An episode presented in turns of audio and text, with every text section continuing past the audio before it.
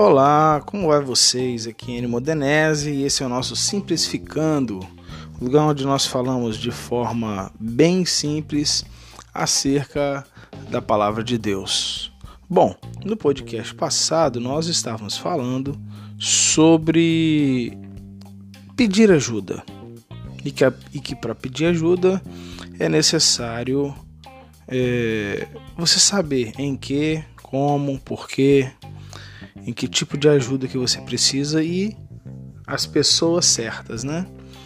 Hoje nós vamos falar, falamos sobre mudanças também. Hoje nós vamos falar sobre para que ocorra uma mudança na vida da gente, é necessário minimamente duas pessoas. E quem são essas duas pessoas? Você e Deus. É isso mesmo, você e Deus. Você os conhece? Você sabe de quem eu estou dizendo? Você sabe quem é Deus? Ou você sabe quem é você? Bom, para responder essa pergunta, é, não importa assim, sinceramente, teorias, frases, construções filosóficas, teológicas, nada disso, nada disso. Conhecer a Deus, cara, é, não é só pelo fato do que as pessoas falam dele e nem das informações que você tem sobre ele, mas de viver com ele e de ter experiências com ele. O exemplo disso é Jó.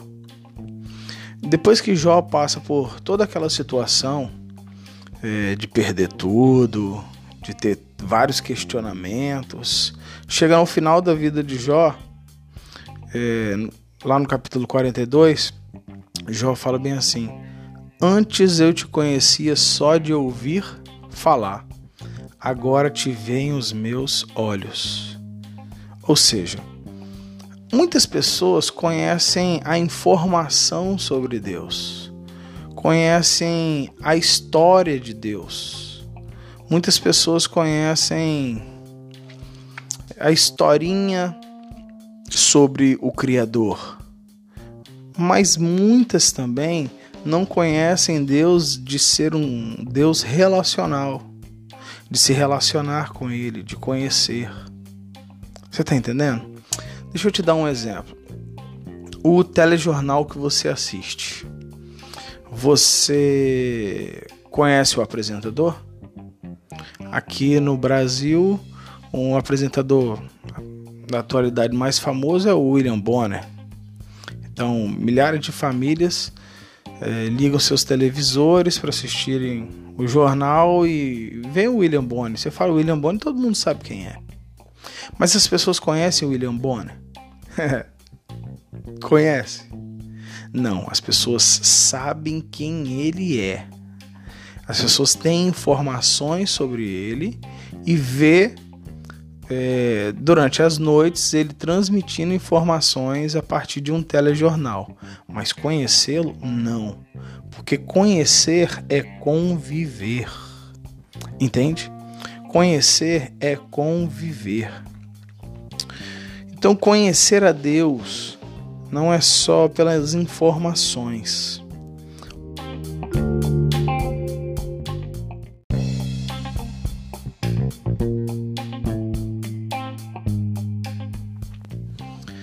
É, conhecer a Deus não é só pelas informações que você tem sobre Ele, mas pelo relacionamento que você tem com Ele. Eu me lembro que quando eu estava no meio da, da faculdade de teologia, a gente começa a ter uma série de informações. É, posteriormente, eu fui fazer filosofia. Então, muita informação, muitos teóricos tal, e a gente te, eu tive aquela crise de fé. É, tive sim.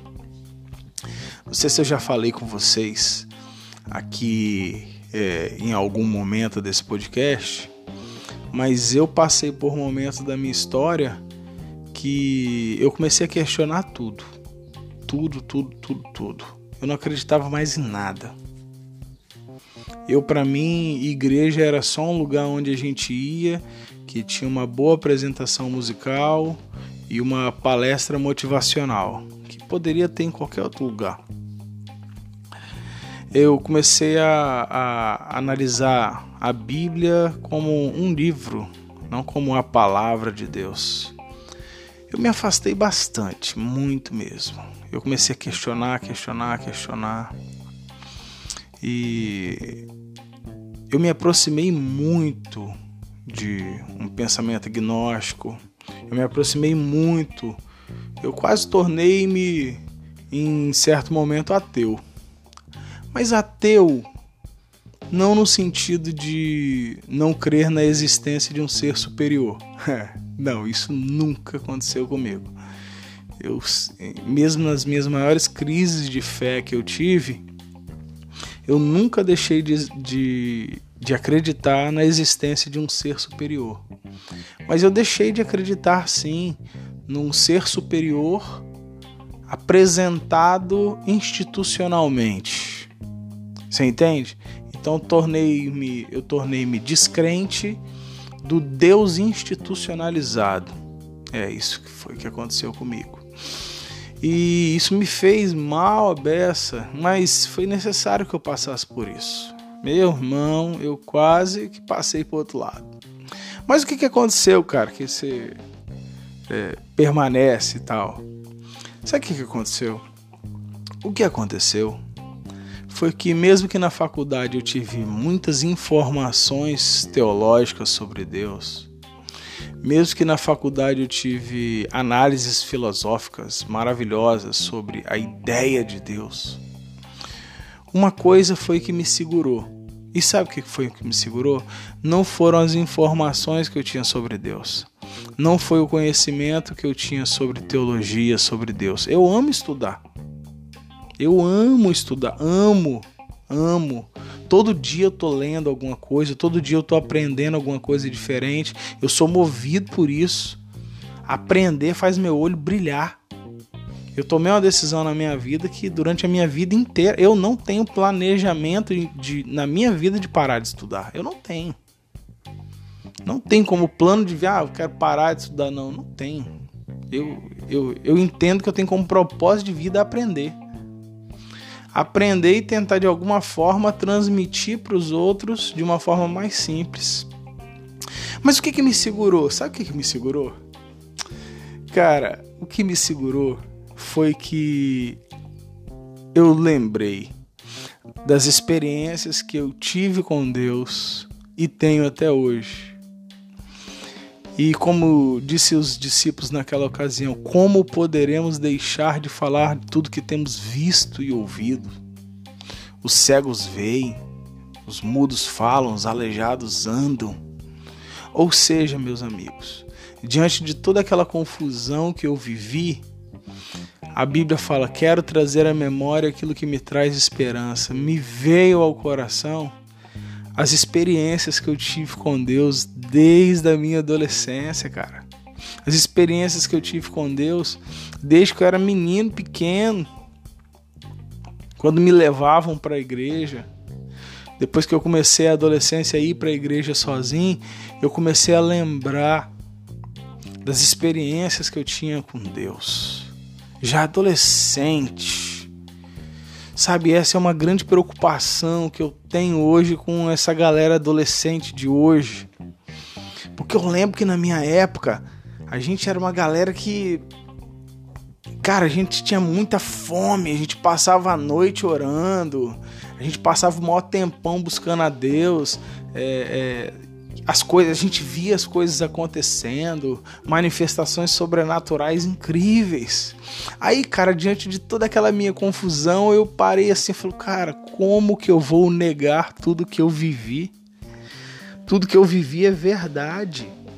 Então, meus queridos, se tem algo que faz com que nós permaneçamos é, firmes na fé são as nossas experiências com Deus e o nosso conhecimento da palavra, porque isso anda junto. Não é só não é só também experiência com Deus, não, tem que conhecer a palavra. porque o Senhor deixou a sua palavra também para que nós o conheçamos. Tem um monte de gente esperando revelações de Deus para o que fazer e ele já deixou a sua palavra tudo escrito. Cara, é só ler. Então, cara, é, é necessário a gente ter experiências com Deus.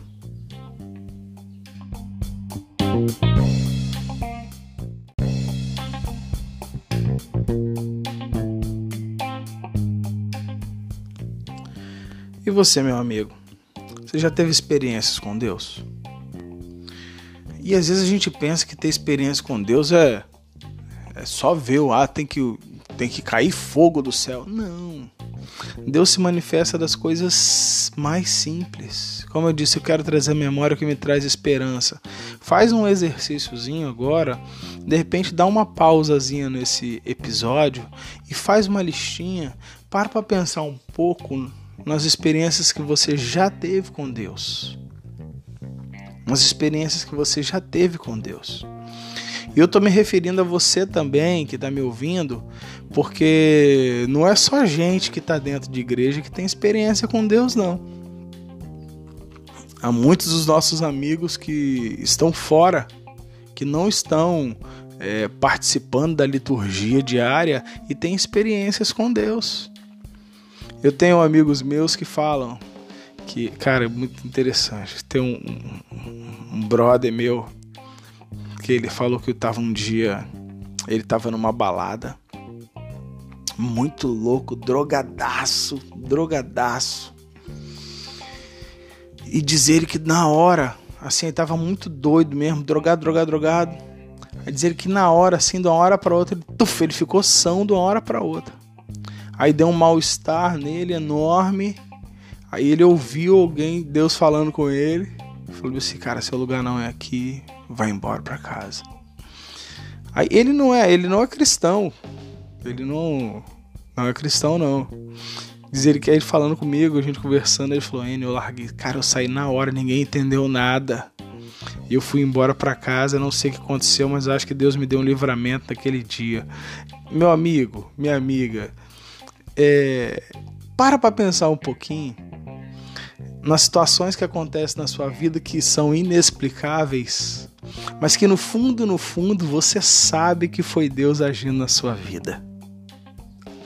Não é legal? Para para pensar. Olha, cara, não tem como negar isso. Não tem como negar as experiências que nós tivemos com Deus. Foi de verdade.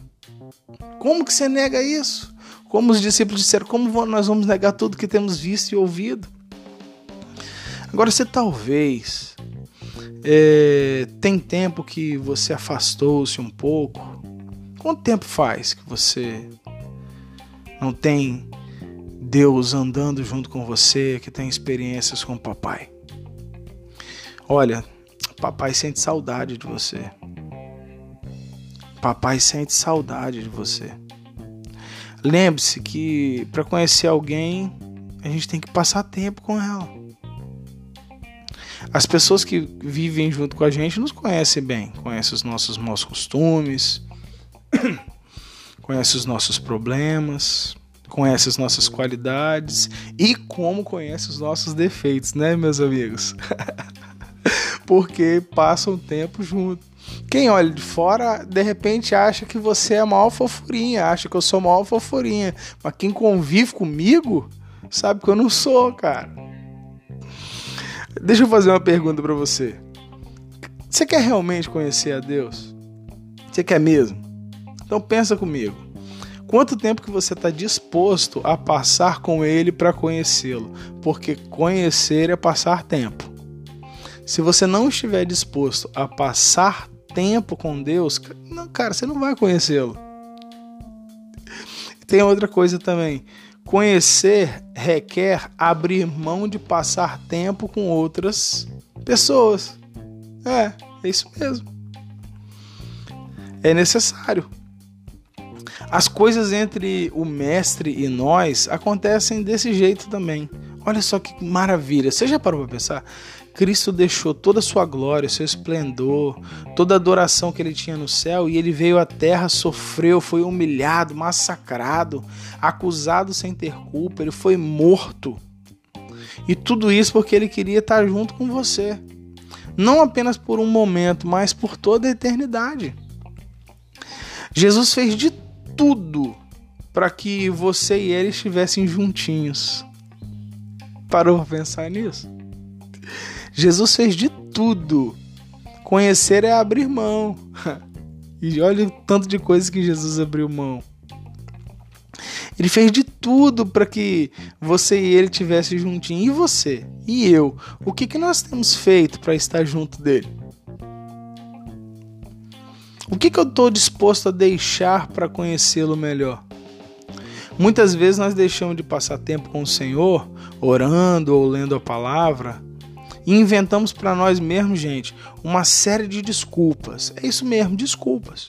Colocamos a culpa no diabo, na sobrecarga de tarefas diárias, nos problemas que é, que nós esquecemos. E a culpa nós sempre terceirizamos, dizemos que não dá, é corrido demais. Mas sabe de uma coisa? A culpa é nossa. A culpa é do nosso desleixo. A culpa é da nossa desorganização. A culpa é da nossa falta de prioridade. A culpa é da nossa preguiça. Se nós quisermos realmente conhecer a Deus, nós temos que admitir as nossas falhas, nós temos que pedir perdão, nós temos que mudar nossa atitude. Somente assim nós poderemos viver uma vida plena com Deus. E quando eu estou dizendo aqui conhecer a Deus, mais uma vez eu não estou falando de um processo, eu não estou falando de um processo de aquisição de informações. Eu estou falando de um processo relacional dia a dia.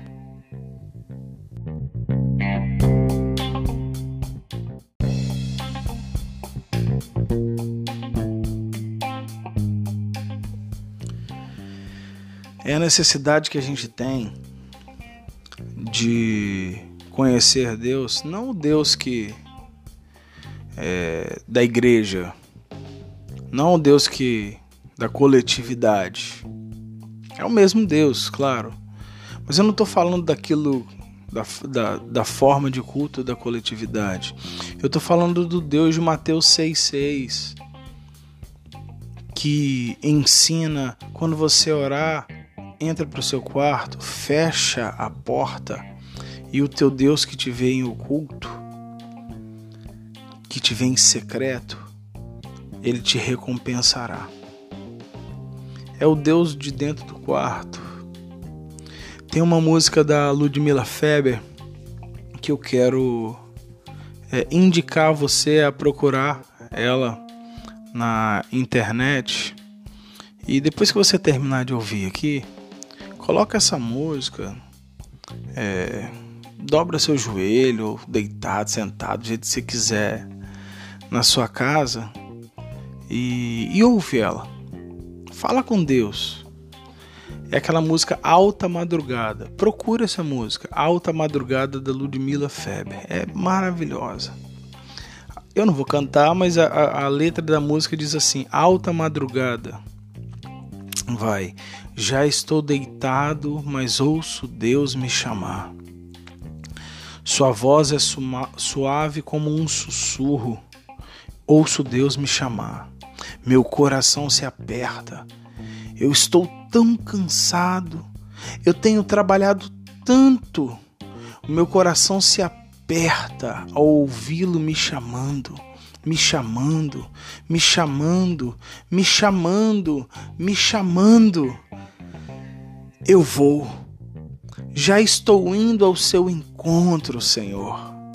Eu vou correndo ao seu encontro. Nem que seja para ficarmos em silêncio a sós. Senhor, só nós. Nem que seja simplesmente pelo prazer de ouvir a sua voz. Não há como desprezar o teu chamado. Não há como rejeitar sua presença. Eu vou, eu vou, Senhor. Eu vou, eu já estou indo, Senhor. Eu já estou indo, eu já estou chegando para o nosso encontro. Eu vou, eu vou, eu vou. Procura essa música depois, ela é maravilhosa. Alta Madrugada. Que inspiração que Deus deu a pastora Ludmilla ao escrever essa canção. Tem uma parte da música que eu amo que ela fala que nem que seja para ficarmos em silêncio a sós. Senhor, só nós nem que seja simplesmente pelo prazer de ouvir a sua voz. Às vezes, cara, as pessoas pensam que orar é só abrir a boca e sair metralhando um monte de palavras. Falando, falando, falando, falando, falando, falando, falando. Mas a oração não é uma metralhadora de informações. A oração é uma conversa. A oração é um diálogo. E sabe de uma coisa? Muitas vezes em alguns diálogos tem algumas pessoas que falam mais que outras.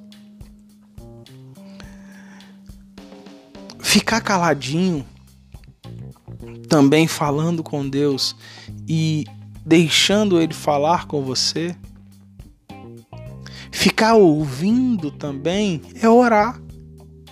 Orar não é só falar, Orar é ouvir. Orar é sentir, é viver Deus. Orar é saber Deus. Nem que seja simplesmente para ficarmos a sós. Senhor, só nós.